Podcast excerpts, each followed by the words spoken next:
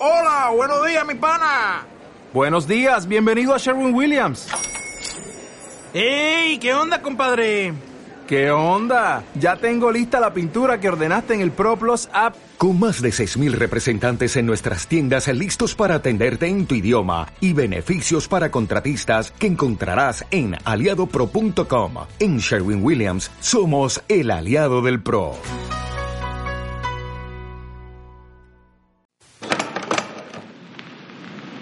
Plan B. En Arco FM.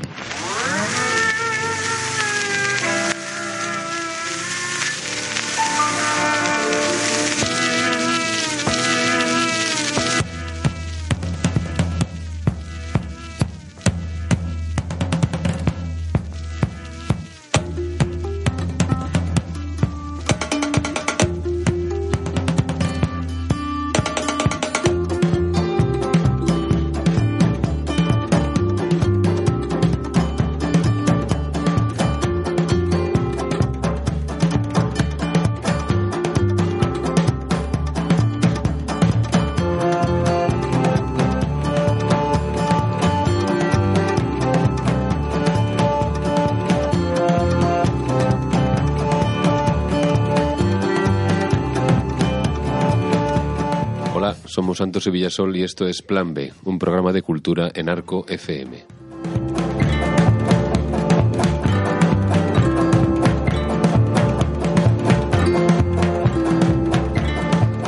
Buenas tardes, bien, joder, bien, Bien hallados. bien, bien hallados 2017, Aliado. Aliados 2017, a Tenucas del Norte Hemos vuelto, ¿no? hemos vuelto. ¿Qué le voy a decir? Lo, lo hemos dejado en plan Tercera Guerra Mundial, pero no, nada. No, no, bueno, estallará es a lo largo del 2017, que es el aniversario de la Revolución Bolchevique, pues, ¿no? 2017.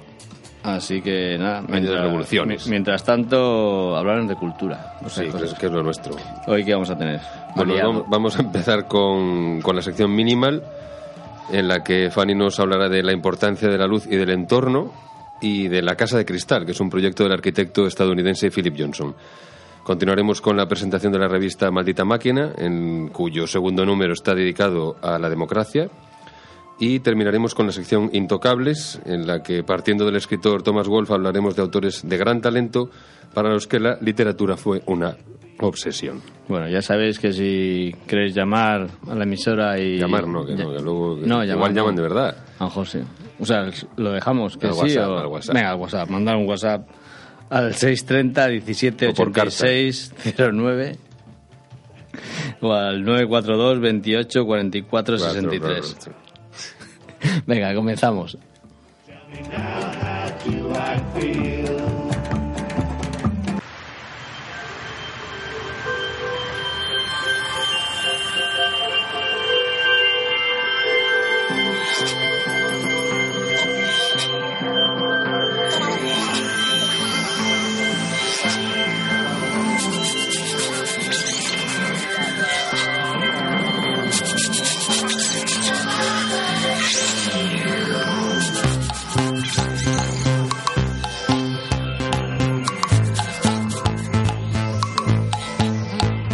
La importancia de la luz y el entorno. Eh, buenas tardes, Fanny. Buenas tardes. Feliz año. Igualmente.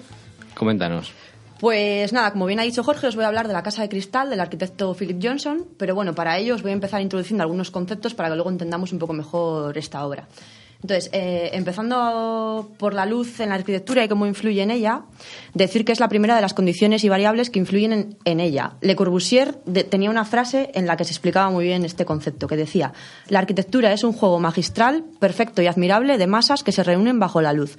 Nuestros ojos están hechos para ver las formas en la luz y la luz y la sombra revelan las formas. Franca, eh, el entorno, digamos, para contextualizar, eh, estamos hablando del año Le Corbusier. Mediados del siglo XX. Adelante. Entonces, bueno, pues arquitectura y luz son dos conceptos que siempre van ligados y siempre han ido ligados a lo largo de la historia. Y bueno, pues hay diversos arquitectos y proyectistas en la historia que lo han, pues bueno, que han intentado aprovechar todo lo que la luz natural puede aportar en sus obras. Entonces, bueno, se utilizaba como medio de ahorro, como método de mejora de salud y de habitabilidad de las viviendas. Y bueno, siempre van de la mano. Es un concepto que, que bueno, que el, el espacio modelado por la luz al final es el espacio arquitectónico. Entonces, bueno, arquitectos como el japonés Tadao eh, proyectó una iglesia que se llama la Iglesia de la Luz, bueno, en la que, si veis, bueno, para el que, creo que no lo hemos dicho más veces, pero las imágenes están colgadas en el Facebook de Dirección Arquitectura, para el que quiera ir siguiendo un poco de lo que vamos hablando. Y ahí tenemos una imagen, pues, de la portalada de la iglesia, bueno, pues cómo penetra la luz, formando la cruz. Bueno, interesante uso de la luz. Luego, eh, Gaudí, por ejemplo, decía que la arquitectura es la ordenación de la luz, la escultura es el juego de la luz. Y bueno, luego tenemos arquitectos como el danés Henning Larsen, que fue considerado el maestro de la luz por su uso de esta. Entonces, bueno, hay diversos estudios que se han ido haciendo sobre cómo influye, por ejemplo, en el espacio de trabajo, la luz sobre la productividad y la eficiencia. Y se han arrojado datos, pues como que bueno, que los espacios iluminados con luz natural son un 20%, o sea, las personas, la gente que trabaja con luz natural son un 20% más rápidos y cometen un 15% menos de errores.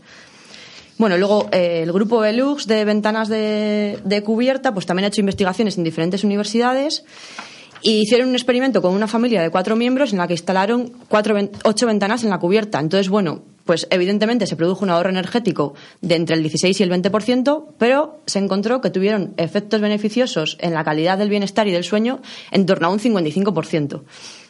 Entonces, bueno, ahí nos podemos dar un poco cuenta de la importancia de la luz. De la importancia y, de la luz y cómo del, afecta. Claro, del número de ventanas y del tamaño de las ventanas, porque cuando viéramos a veces los edificios en la ciudad hay algunas que tienen unas, unos ventanucos que es que no hay derecho a eso. O sea, es No. que no se puede ser feliz en esas casas, ni productivo. Eso está claro. Bueno, y si te das cuenta en otros países que, que son muchísimo más fríos que este, hay unos ventanales de suelo a techo increíbles. Ya que, que tenemos luz, se supone, pues nada, ventanines, eh, muy bien. Pues sí. Y bueno, y Los de algo tendrán que decir los arquitectos aquí, son responsables, ¿no? son responsables, pero bueno, al final hacen lo que pueden. Necesitamos más ando de estos, que hay cruces por todos lados. Luego al final el cliente siempre tiene la razón, Eso que sí, es una claro, cosa Como las víctimas. Exactamente. Y prefieren ahí ladrillo y que y menos cristal. Pues al final Efectivamente. el cristal sale más, más caro. Luego podemos hacer un poco de debate, ¿no? Porque menos cristales, menos que limpiar, es algo más barato. Claro. Bueno, ahí hay. Más frío, pero igual el cristal. Pero ¿no? menos luz al final. Pero menos luz. Ahí tienes que decidir qué te compensa más. Más luz, menos. y más, limpiar y más. y más aquí en el norte que, que la luz. Cuanta más luz, muchísimo mejor. Claro. Porque hay poco, poco sol, ¿no? Pues sí. Pues imagínate ahí sí. por- el norte, esos países que bálticos. Pues Seguimos. sí. Bueno, seguimos con el entorno, porque las ventanas, aparte de que entre la luz, sirven para, para ver de dentro a fuera. Entonces, eh, el entorno también es un concepto súper básico en la arquitectura y hay que tenerlo en cuenta. De hecho, tú no puedes decir, voy a hacer, quiero hacer este edificio este exactamente y pónmelo donde quieras. No, tienes que ir a, a buscar una parcela, buscar un entorno, ver qué encaja, ver qué no encaja.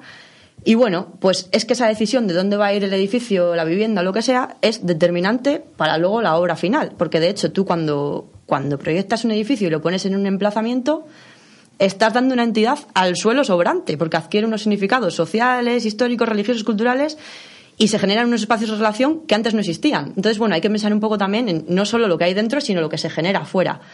Entonces, eh, hay un caso concreto que a mí me llama mucho la atención, que bueno, pues allá por 1400 y pico, Brunelleschi proyecta el Hospital de los Inocentes en Florencia, y 90 años más tarde, un señor que se llamaba Antonio da Sangalo tenía que proyectar una arcada frente a este edificio. Entonces, tuvo dos opciones, o ser el, el, el que hacía la obra maestra y hacer algo que compitiese totalmente con el hospital de Brunelleschi, o hacer algo que fuese en consonancia con ello, con él, y generase un lugar público común, que es lo que decidió hacer. Entonces, tomó las directrices de Brunelleschi y crearon entre los dos, sin ser en coetáneos, la Plaza de la Santísima Anunciación. Entonces, esto se conoce como el principio del segundo hombre, que viene a decir que es el segundo hombre el que determina si la creación del primer hombre será llevada adelante o será destruida. Porque al final, alguien hace algo, pasan los años y pues eso, se puede seguir por ese camino o ir totalmente en contra. Bueno, es una decisión que nunca se sabe. Eso está en Florencia, ¿no? Sí. El Ryan era Florencia, Eh, desde Liencres, del Linkers, vale. el aeropuerto de Liencres. Y bueno, y un, un arquitecto que a mí me parece que aúna en sus obras luz y relación con el entorno es Philip Johnson, que es el des- del que vamos a hablar un poco más en profundidad. Entonces, bueno, era un arquitecto estadounidense que vivió entre 1906 y 2005, que se crió en el seno de una familia adinerada, que luego ya veremos por qué. Y bueno, pues estudió sus- eh, inició sus estudios de griego en Harvard y ahí realmente se dio cuenta de que su pasión era la arquitectura y bueno, pues en- decidió estudiar arquitectura, fue discípulo de Mies van der Rohe Y antes de dedicar edificios, pues se dedicó a diversas actividades, como fueron actividades culturales, artísticas, eh, fue el director del Departamento de Arquitectura del MoMA de Nueva York, y bueno, y ahí fue un poco un punto de inflexión, porque organizó una exhibición universal, por así llamarla, con proyectos arquitectónicos más influyentes de la época. Y ahí, bueno, pues a, raíz de eso hizo su tesis y en su tesis eh, construyó la Casa de Cristal, que es de la que vamos a hablar ahora, que, fue su residencia desde que se acabó de construir hasta su muerte. Y bueno, pues bueno, antes de hablar de la Casa de Cristal, vamos a hablar un poco de otras obras que tenía. Eh, si- para el que no lo sepa, en España tiene unos edificios muy importantes que son las Torres de Europa, la Puerta de Europa, que son las Torres Kio en Kio, Madrid. Y bueno, que su particularidad principal, como se puede ver, es que están inclinadas 15 grados sobre su vertical, que de hecho no sé si he leído que fue de los primeros edificios rascacielos inclinados. Es una imagen de Madrid, vamos, Sí. icónica. Y hoy en día sigue siéndolo y tiene ya sus años. Bueno, construyó diversos rascacielos y bueno, con él se creó un poco como la arquitectura del cristal, ¿no? Fue un poco el precursor de este, de este tipo de diseño.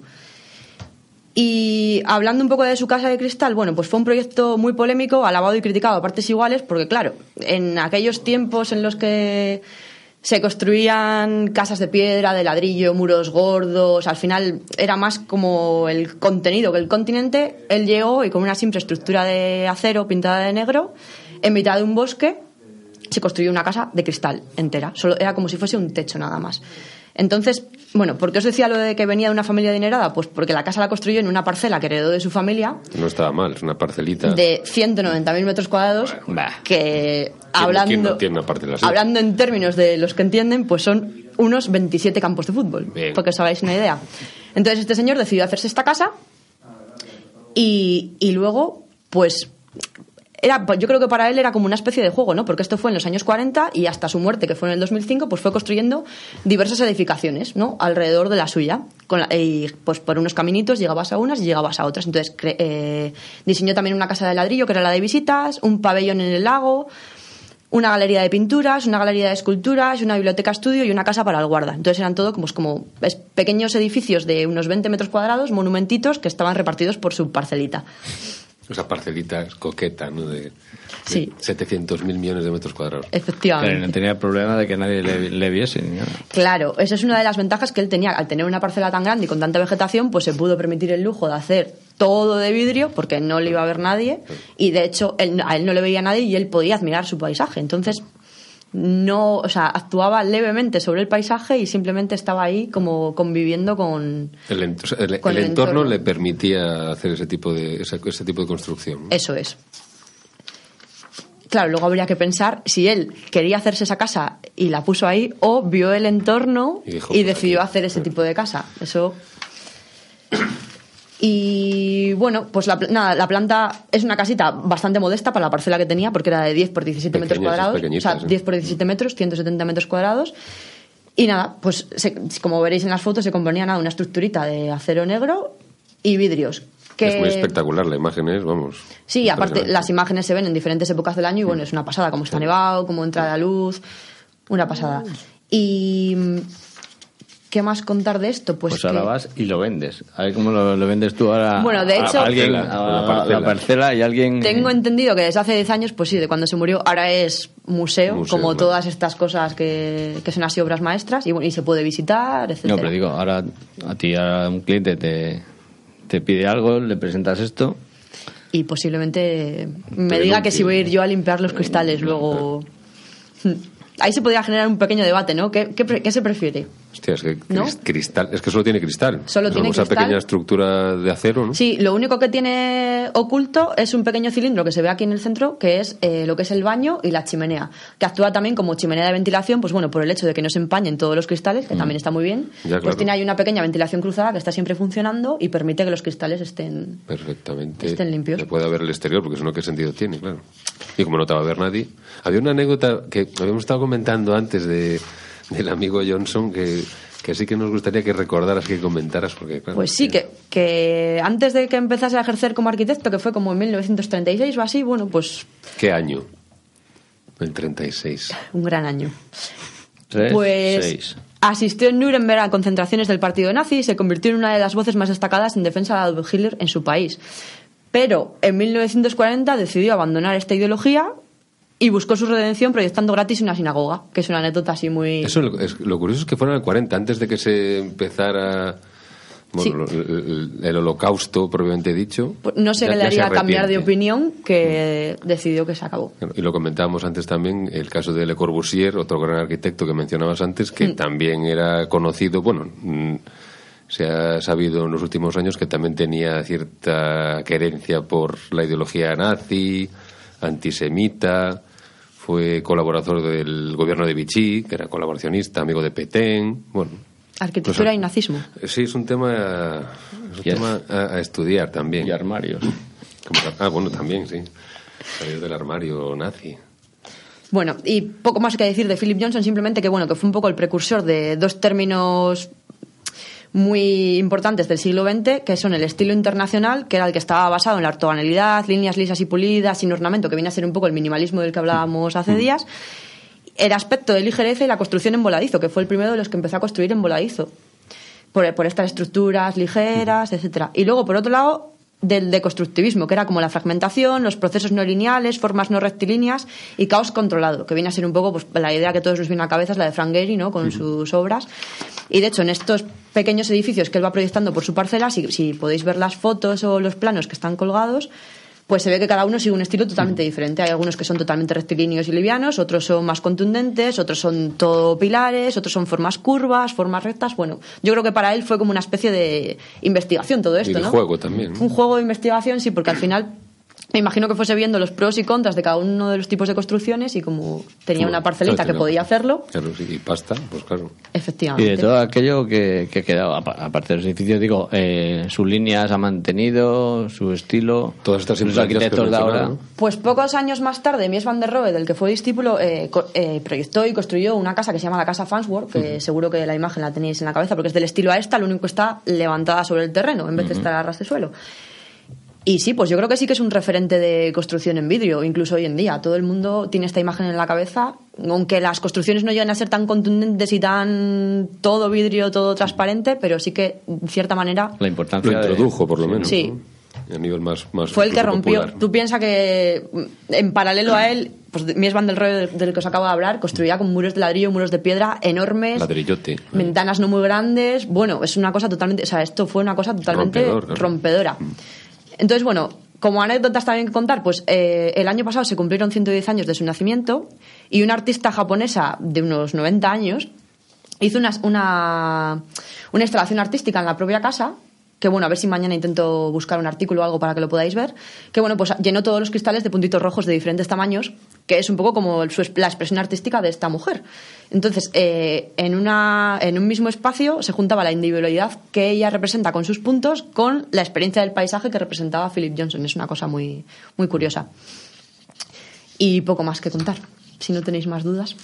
Pues no. No, yo, a mí se me han acabado todas las dudas de todo. Bueno, es que lo ha explicado tan bien que, claro, es que no te queda ningún... Fenomenal. Verlo, el único problema es que no podemos, no podemos verlo, pero para Podemos- eso están colgadas las imágenes en la página de Diéresis, en, en Facebook, y subiremos también a la nuestra también en, en Plan B. ¿Y de qué nos vas a hablar el, en la próxima intervención aquí en Minimal? Pues mira, vamos a hablar de tradición, autoaprendizaje y Tadao Ando, que es el arquitecto que es- japonés del que hablábamos antes, que bueno, que yo creo que merece un programa entero porque... Lo merece, lo Sí. amerita. De hecho, no estudió arquitectura, ¿Cómo? fue autodidacta, entonces yo creo que es un tema bastante interesante. Para animar a, la- a los jóvenes. A que Sí. no estudien. Exactamente.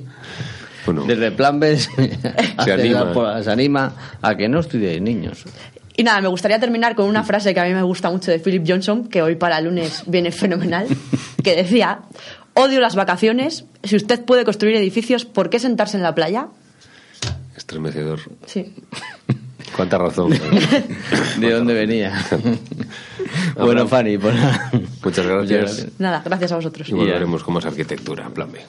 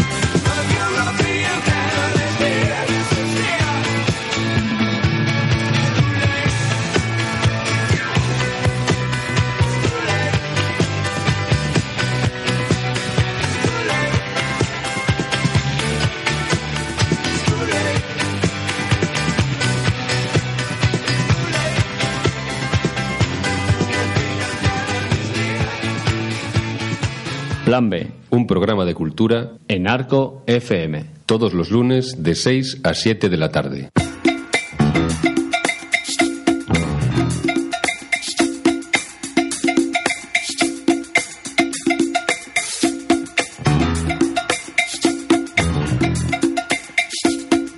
Bueno, vamos a hablar del segundo número de la revista Maldita Máquina, Cuadernos de Crítica Social. Este segundo número está dedicado a la democracia, pero antes de meternos en los contenidos de este segundo número, vamos a hablar un poco en general de la revista y para eso tenemos aquí con nosotros a Álvaro Fonseca, que es uno de sus responsables. Hola Álvaro, ¿qué tal? Bienvenido. Buenas tardes y gracias por invitarme otra vez a, a Plan B. Es un asiduo. Bien, cuéntanos un, un poco cómo nace, dónde nace esta revista Maldita Máquina. Sí, bueno, Maldita Máquina, eh, hay que, lo primero que hay que decir es que es una aventura intelectual de un amigo y compañero mío de, de- Asturias, que nace, él vive, reside en Río de Janeiro. Entonces hay una edición en español y una edición en portugués. La edición en portugués es anterior a la española y tiene cuatro números. Mientras que la edición española solo tiene dos números, que es el segundo, vamos, estamos presentando eh, eh, presentando aquí ahora. Y tiene, pues ha nacido pues hace como hace un como hace cinco años, un lustro más o menos. Y en España desde las Navidades de- de- del 2014. ¿El primer número a qué se había dedicado? El primer número que dedicamos tanto en español como en, como en portugués, voy a referirme ya solo a la española, porque yo creo que, que es lo más interesante, es, eh, está dedicado a, a la técnica, ¿no? A la, a la técnica y, claro, eh, y, eh, eh, hoy en día las nuevas tecnologías, toda la influencia de las nuevas tecnologías. El propio nombre de la revista también remite Sí, un poco sí, a sí. El nombre Maldita Máquina eh, ya indica por dónde van los tiros y también el subtítulo de Cuadernos de Crítica Social, ¿no? Es una revista de, de crítica y enfocado a problemas políticos, sociales y sus repercusiones económicas también que, que hay, ¿no? Y si queréis os cuento un poquitín cuál es la estructura de, de- de la revista también. Todas las revistas tienen una misma estructura que es se elige un asunto, un tema, Son monográficas. son monográficas, elijo un asunto, un tema. Eh, decíamos que el primer número era sobre tecnología y este segundo es sobre la democracia. Y a partir de ese tema se elige una, se hace una, yo creo que una esmerada selección de textos. La selección de textos es de autores de clásicos modernos y de, y de clásicos antiguos que se refieren a ese tema. Pero además hay más secciones. Se abre siempre con un discurso preliminar referente al asunto de, de la revista, del número en cuestión. Y luego tiene una parte, tiene dos partes finales. Una que se llama Memoralia, donde es un pequeño cajón desastre donde caben muchas cosas. Críticas de películas, críticas De de, libros, de ¿no? libros, eh, reseñas. Hemos metido ya también algún poema, algún relato. Y luego una sección que a mí es la que más me interesa, que es la de correspondencia. No tenemos mucha correspondencia porque Pero en el primer número había ya sección de correspondencia, una- que esto es muy sí, reseñable. Sí, sí, había una sección de correspondencia porque, bueno, voy a confesarlo, eh, obligamos a la gente a que nos que Es correspondiese. la única manera a veces La- de conseguir las cosas. Pero es, una, es la sección donde hay el- el- la retroalimentación con, con- con nuestros lectores, ¿no? que, es- que yo creo que es lo más, lo más, lo más bonito y lo más interesante de, de todo este asunto. Así que soy maldita máquina, o sea que nada de Facebook, ni, ni correo, ni nada. Poca cosa, poca cosa. Ente- Todo correo postal. Evitamos lo que, lo que sí hemos... Por palomas. Sí. Más mensajeras. Lo que sí hemos evitado es eh, hacer una versión digital, eso está claro. No tenemos una versión digital porque preferimos eh, una edición impresa en papel y eh, a pesar de, de que se nos ha acusado de que la revista es un poco clásica, es a propósito clásica, Claro, tiene una apariencia clásica y yo creo que es una revista. Lo que sí que quiero destacar es que es una revista bien barata, ¿eh? Bien barata. Para lo que contiene. Sí, porque por 5 euros, esto es, yo vengo a hablar de mi libro, ¿no? Como decía el otro, y, pero por 5 euros se encuentran yo creo que textos que a veces difíciles de encontrar. Por ejemplo, recuerdo que en el primer número eh, había cosas de las que uno se siente orgulloso, que es una traducción de Bernanos, de unos textos de Bernanos sobre Francia y los robots, que solo se, habían- solo se encontraban en una edición argentina de los años 50. ¿no? Dificilísima de encontrar. Dificilísima de encontrar. Y gracias a la, la amabilidad de una compañera de, de, de francés del instituto, de, de Elizabeth, pues nos los tradujo amablemente sin- y, y los, ponemos- los hemos puesto a disposición de, de nuestros lectores. No son muchos, pero espero que. Sí, pero espero que aprecien ese tipo de cosas. En este- un texto de, de Stefan Zweig también que tampoco era fácil de conseguir. Exactamente, exactamente. Muy interesante, Muy interesante, sí, sí. Bueno, yo creo que el, que el mérito de la revista es la sele- es- eh, está en la, sele- en la selección de textos, en la antología de textos que se propone. Bueno, por poner temas de, de, de actualidad también, que son realmente relevantes, el Sí. tema de la tecnología y en este caso de la democracia, y una selección de textos, como comentabas, muy esmerada. ¿no? Sí, y eh, es verdad que la, que la revista refleja cierto amauterismo, pero, pero es inevitable, porque los que estamos detrás de la revista no nos dedicamos profe- profesionalmente a esto. Pero es que amateur, es que amateur es que, que ama también. Esto, claro, es que viene- eso viene Sí, de ahí, sí, ¿no? sí, no, sí, no es sí. algo como si fuera algo, es que son aficionados ya, pero aman lo que, como nosotros, como nosotros mismos también, ¿no? No, yo no. Pues somos aliados.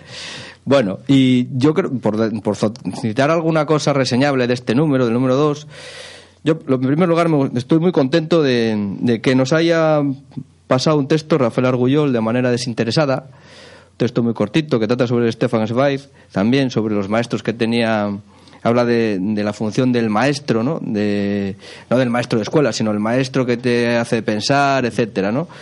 Y la verdad que estamos eh, muy contentos de que Rafael Argullol pues haya colaborado de, eso, de forma desinteresada en este número. Da la Y- medida del, del nivel de la revista que un personaje como Bueno, la talla de Rafael Orgullo se ha prestado. Sí, intentamos, intentamos tirar del- de, todos los hil- hilos y conexiones que tenemos para intentar engañar a la gente, entre comillas lo de engañar, para que, para que colabore con la revista. Seducir. Y también estoy muy contento, sí, seducir es la palabra, persuadir. Estoy muy contento de que participe un, un amigo de... La, la revista está editada en Asturias, en Pola de Siero, un amigo de Pola de Siero que también es profesor de filosofía, Darío Martínez, también nos proporcionó un texto sobre cine y filosofía, en este caso la rama de la filosofía que se llama ética o, o moral, ¿no? Contenidos de este número, hemos dicho democracia. Eso, y sobre la democracia tenemos, claro, que es el punto fuerte de la revista, creo yo, tenemos eh, textos de, de clásicos antiguos y de clásicos modernos. Bueno, y uno de Mitchell. de- Jonah Mitchell, que es el, el- el- bueno, eh, hemos mencionado Mitchell es, no, hemos mencionado, es verdad. El Eh, amante mayor. Sí, el, amante el- primero. el- el- quien está detrás de esta revista es, un, es, es- es Mitchell Suárez, que, que no está aquí presente, pero es el, que- el, el primero, el instigador de la revista, que luego me convenció a mí de, con malas Te artes. sedujo a ti Sí, también. me sedujo con malas artes. Y yo estoy aquí pues presentando un poco este número. Eh, de- volviendo al- a los contenidos de la revista, yo destacaría algunos, algunos artículos.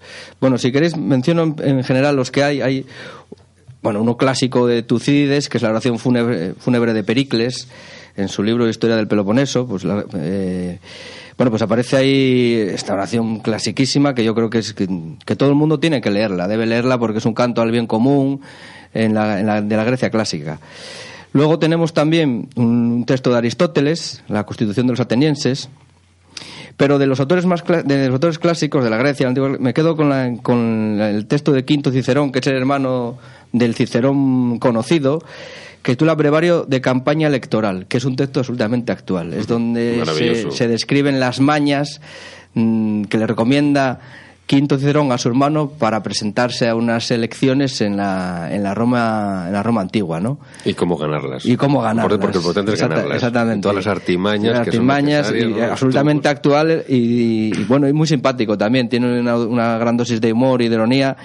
Y leído, eh, y leído eh, hoy en día, pues, pues es muy, muy, muy interesante. Y sorprende que muchos de los consejos que da son, vamos, que es que de hecho se aplican. Se hoy. aplican hoy en día, sí, sí. De las campañas electorales son muy, muy- no ha cambiado tanto. Consejos de toda la vida. Claro, sí, como de- sí, sí. Y luego, dentro de, ya por llamar los clásicos modernos, está eh, Finlay, que es un historiador de, de la antigüedad.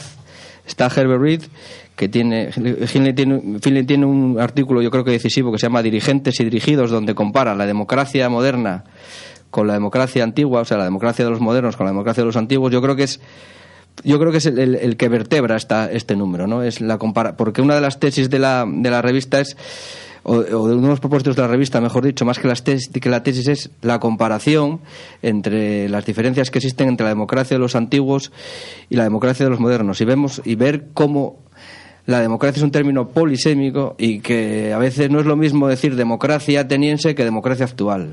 y, y todas las consecuencias que se pueden derivar, ¿no?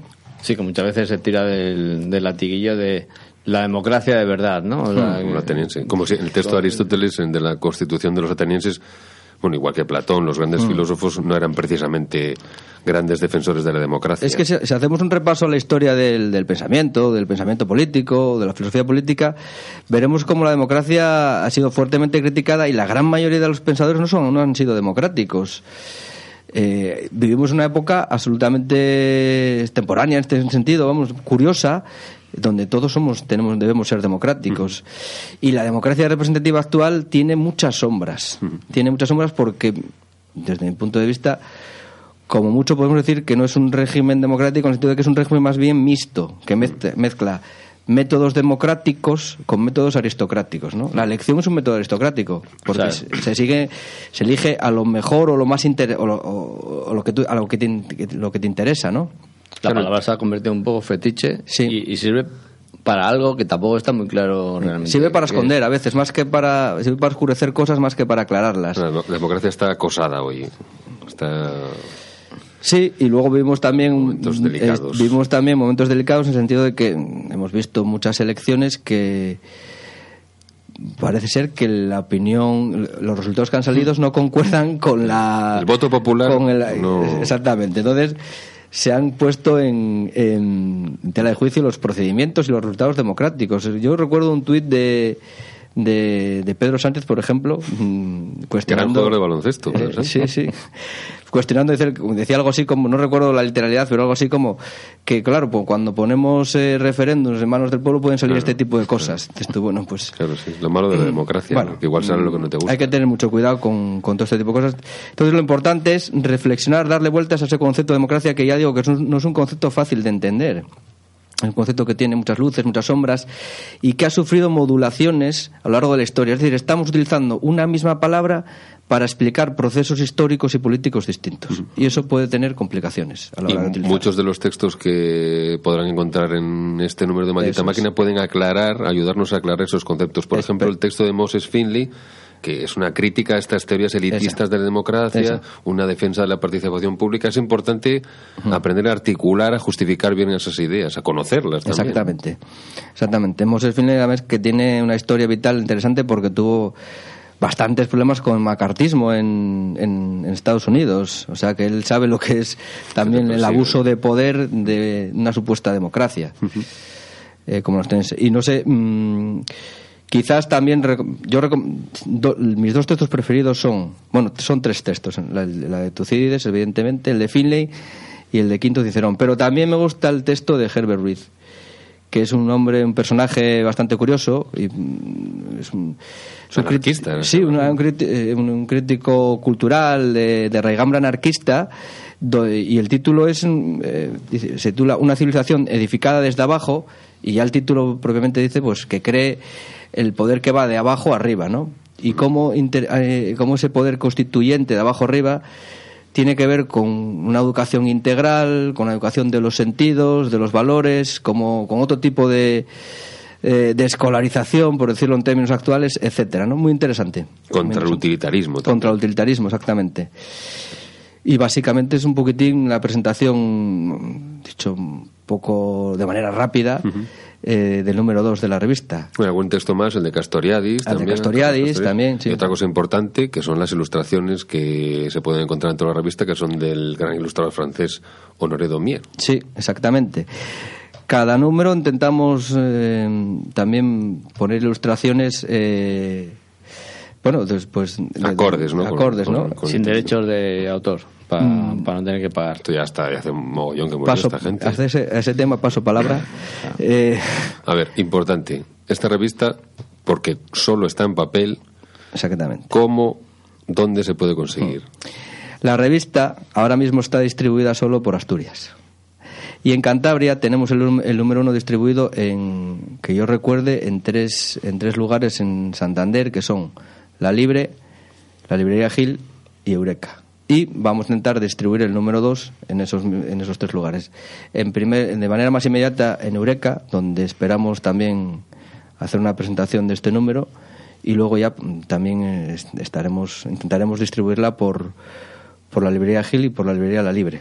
Bueno, cuando se sepa seguro, y nosotros daremos cuenta en nuestra página de Facebook de que se podrá conseguir en, en estos lugares o en otros, vamos. Sí, sí, sí, así es. Dos cosas. Eh, si alguien quiere, está interesado en, el- en- en la revista, pues yo creo que, mm, y está escuchando el programa de radio, lo más fácil es contactar con Plan B y Plan B que contacte conmigo y yo amablemente pues, le me pondré a disposición. contacto a su vez con... Exactamente, demasiado El, el amor lo que tiene. Es lo que tiene. Contacto, todos. contacto. Exactamente. Y otra cosa, y, en, y, sí que quiero desde aquí pues, pues eh, agradecer a la, la labor de distribución que ejerce Cambalache con esta revista. Cambalache es un, un local, librería, eh, asociación que hay en Oviedo y que es la que nos la mueve por Asturias y también por otra parte de, de territorios en España. Bueno, pues esperaremos a que se distribuya la revista. Para, pa- a ver, a ver. Se me olvidaba que también tengo que agradecer a Jorge Villasol, aquí presente, que es uno de los, o el principal revisor de la revista. Así que gracias, Jorge, por echarnos la mano en esta revista. Las tildes.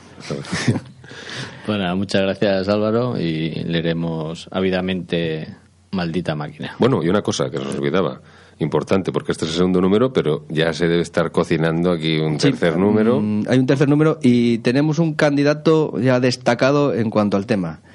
Va a ser el tema de la religión, del ateísmo y de Dios. Va a ser un poquitín todos estos temas. Polémico, como siempre. Debe serlo, además.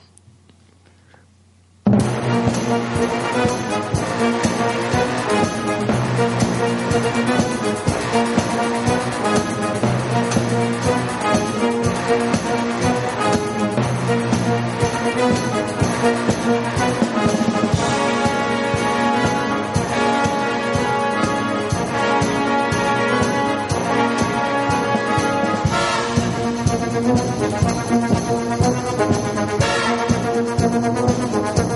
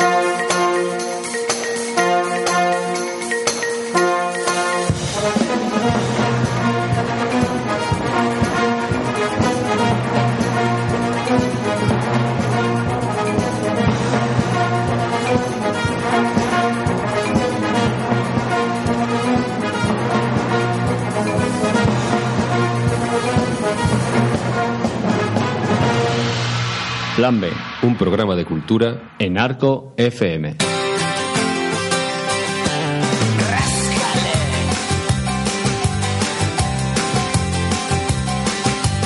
Vais a ser testigos de algo especial. Sección Intocables de Marcos 10. Marcos, buenas tardes. Buenas tardes. Santos y Villasol. Feliz año. Igualmente. ¿Por qué hablamos de Thomas Wolfe? ¿Quién es Thomas Wolfe? Pues vamos a hablar de Thomas Wolfe, no confundir con Tom Wolfe, de Thomas Clayton Wolfe, a raíz de una película, la película Genius, que, que han traducido sorprendentemente al español como el editor de libros, cosas Muy ajustado, extrañas de las traducciones, Muy un título la, la ajustado. tradición.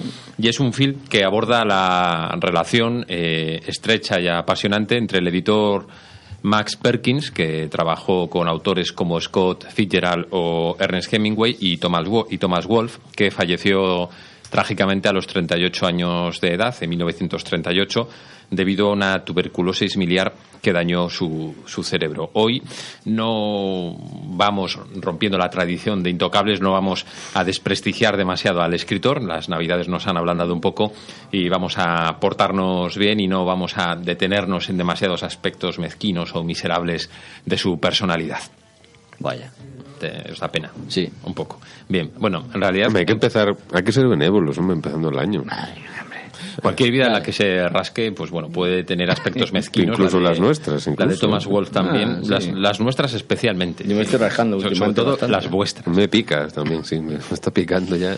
El caso es que Thomas Wolfe fue un autor excesivo, de esos que se ponían a escribir eh, de forma obsesiva y compulsiva, un escritor que, que debido a esa incontinencia narrativa y a esa exhaustividad eh, no lograba encontrar editor para sus novelas porque todo el mundo las consideraba excesivamente largas e imposibles de, de publicar. Hasta que Wolfe eh, se tropezó con Max Perkins, que era uno de los editores más prestigiosos de la época, y Perkins, consciente del talento de, de Thomas Wolfe, le ayudó, o mejor dicho, le obligó a depurar sus novelas, a podarlas, a recortar cientos de páginas para que esos libros fueran publicables.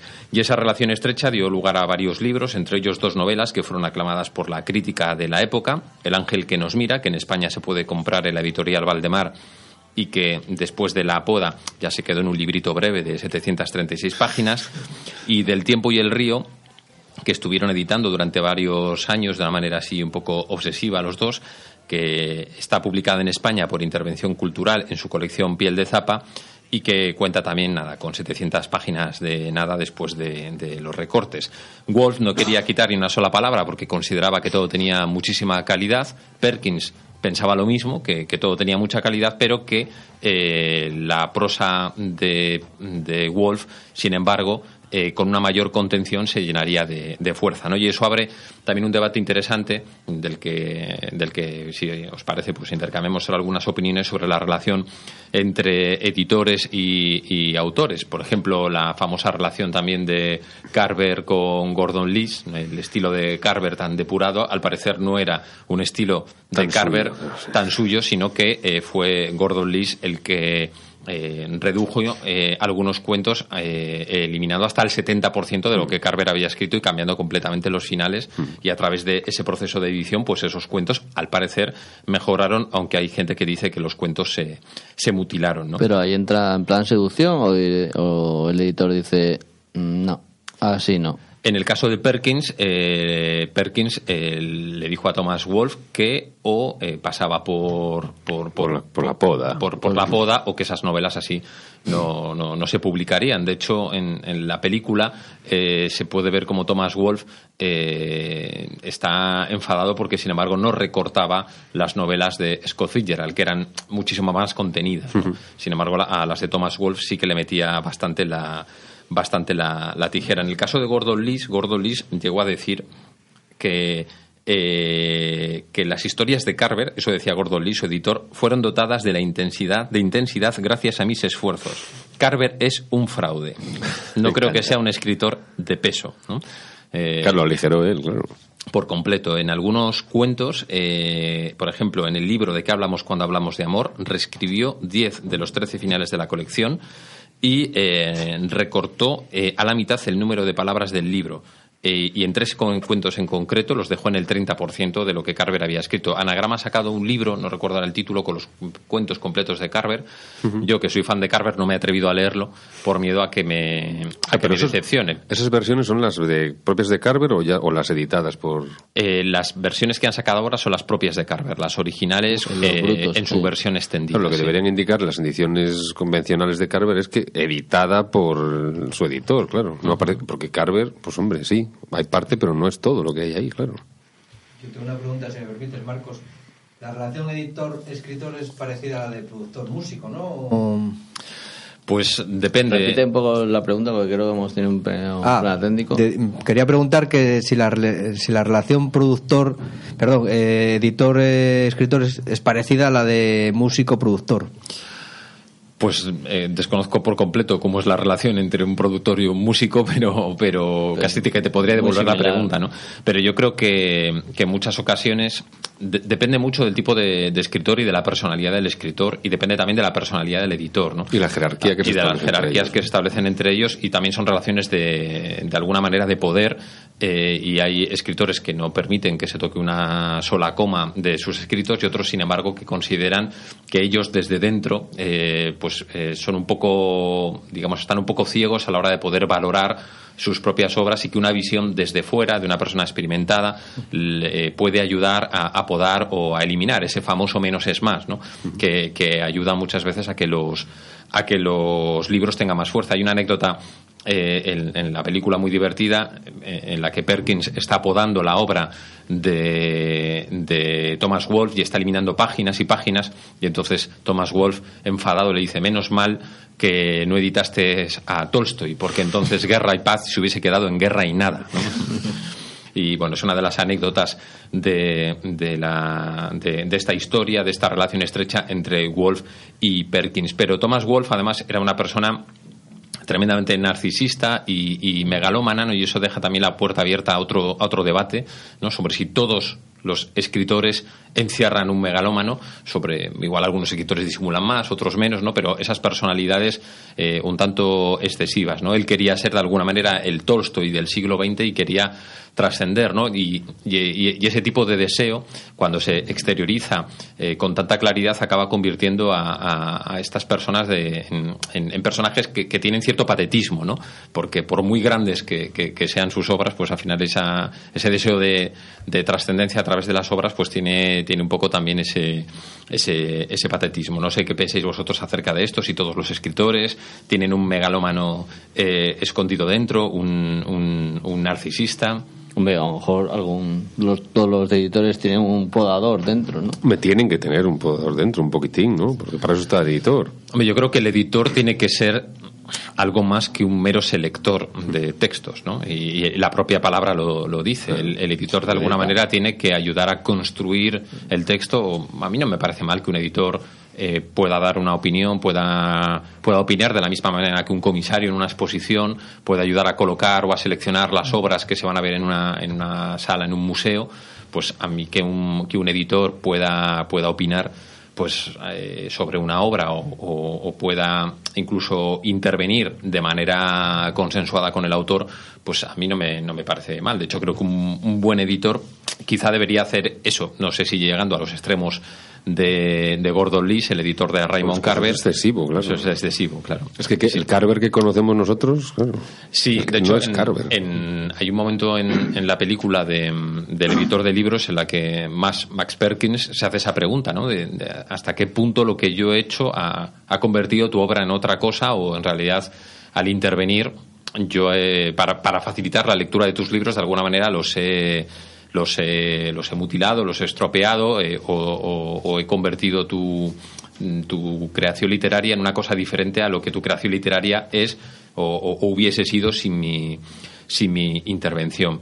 Y otra cosa muy, muy interesante de Thomas Wolfe es que era una persona a la hora de escribir muy verborreica, eh, eh, tenía una memoria prodigiosa eh, y eh, hacía libros, escribía libros larguísimos, eh, llenos además de referencias autobiográficas. Entonces, la gente que le conocía, luego, aunque él cambiaba los nombres, se sentía reconocido y se, y se enfadaba, ¿no? Él no pudo volver a su población, a su ciudad natal, a Asheville, no pudo volver durante siete años porque recibió amenazas de muerte, etcétera, debido a, a uno de sus libros en los que en los que bueno, daba algunas pequeñas pistas, como que su padre tenía una funeraria y el protagonista del libro tiene una funeraria en la ciudad y aunque cambiaba cuatro nombres, pues la gente se sentía identificada y se, y se enfadaba, ¿no? Eso es algo que le ha pasado, por ejemplo, muy recientemente a un autor noruego que Ah, sí. también es muy verborreico, Karl Karl Ove. Knausgaard, que, que está, bueno, está, ¿no? Ya ha, ha terminado la, Sí, sí, la- la obra de la lucha, que son seis novelas autobiográficas, en total 3.600 páginas y que ha escrito a los 40 años de, de edad, que es una auténtica Es un prodigio. ¿eh? barbaridad. narrativo Y le ha pasado sí. también a Juan Manuel de Prada, ¿no? Uno de los maestros de Plan B. Sí, sí, sí. En sí. su último libro, ¿no? Lo digo, Mirlo Blanco, Sí, sí, sí. Mirlo Blanco, Que tú lo leíste Sí, como sí. parte de esta, este llamamiento, ¿no? Sí, sí. Experimento.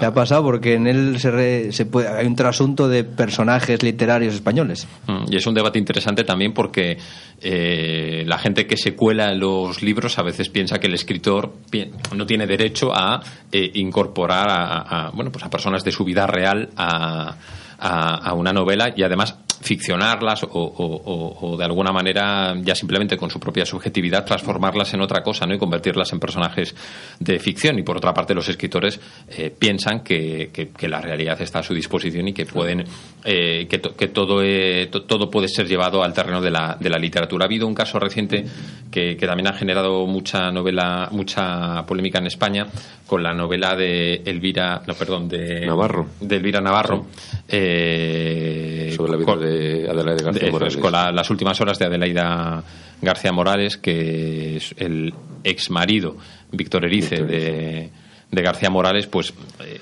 estaba en contra de esa, de esa, de esa intervención de, de Elvira Navarro, ¿no? porque había convertido a. Había utilizado el nombre de, de su mujer, incluso una foto para la portada Y una anécdota, en realidad. del libro y una anécdota y, bueno uno luego se encontraba otra cosa no había convertido a, a esa persona real en, en una persona de, de ficción que según los que la conocieron no mm, no tenía muchas semejanzas con, con- el personaje de, de la vida real, eso no estaba pactado, no estaba consensuado y bueno, pues generó una polémica bastante, bastante grande, ¿no? Los límites entre la ficción, la realidad, lo que uno puede coger de la realidad para incorporarlo a la ficción, lo que no, etcétera, etcétera, ¿no? Así que Thomas Clayton Wolf, por su carácter megalómano, por su estilo narrativo eh, excesivo, eh, que puede recordar incluso también al de David Foster Wallace con su broma infinita de más de mil páginas, y también por esa forma de incorporar lo biográfico a sus novelas, pues es un autor eh, muy interesante al que, al que bueno, pues eh, se puede echar un ojo con alguna de esas novelas publicadas en España, muchas de ellas que no he citado aquí, en periférica. Periférica, sí. ¿Y la película es recomendable o...? Pues la película me gustó más de lo que pensaba que me iba a gustar y eso que he leído críticas de ella diciendo que es bastante mala. Es una Sí. película correcta, clásica, pero a mí la historia me, me interesó y, y salí de la filmoteca con un buen sabor de boca. Con la Villasol. Vamos a, a buscar editor para nuestro libro. Bueno, va a ser autoeditado. Autoeditado. Bueno, pero a vosotros Seguramente. habrá que meteros tanta tijera que no va a Bueno, quedar yo nada creo que es publicar. nuestra idea es, es un libro con las páginas en blanco. O sea, que es ya el el límite. De más libre interpretación. Claro, cada uno que piensa lo que quiere, pero con muchas emociones, ¿eh? Hombre, por supuesto. Muchas emociones. A rebosar por las, Las páginas. emociones nos harán libres. Tenéis Bueno, que ser creativos. Sí.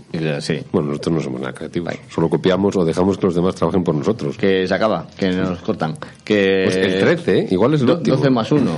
¿Cómo que 13? 12 más 1. Bueno, acabamos. Muchas gracias, Marcos, al resto de colaboradores, Álvaro Fani y nuestro nuevo productor hoy. nuestro nuevo editor, bueno, no nos ha Javier cortado Herrera. nada. Javier Herrera. Javier Herrera, ese, ese No- mismo. No se ha cortado nada. Nada, os dejamos con Eva Mora y el farero de la tarde y recordar que os en- los sentimientos os harán libres. Siempre.